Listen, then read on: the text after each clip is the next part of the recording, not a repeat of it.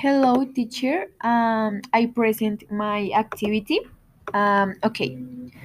Um, one, I think it is a Thursday. Two, it is his 30th birth, birthday today. Um, sorry.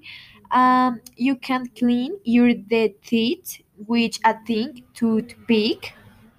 Um, four, they should ask their father or their mother 5. The clothes are new.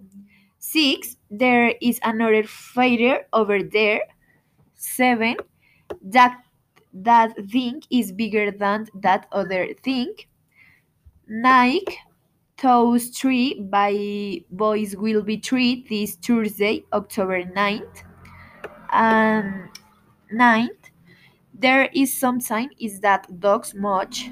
And 10 my brother said the weather is warmer in, in the south than is the north.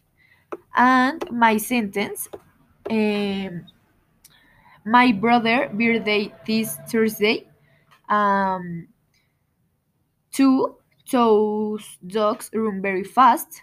Three, um, that boy is very cute. And on Thursday we are going to go to the movies um, four, I have three secrets for a long time.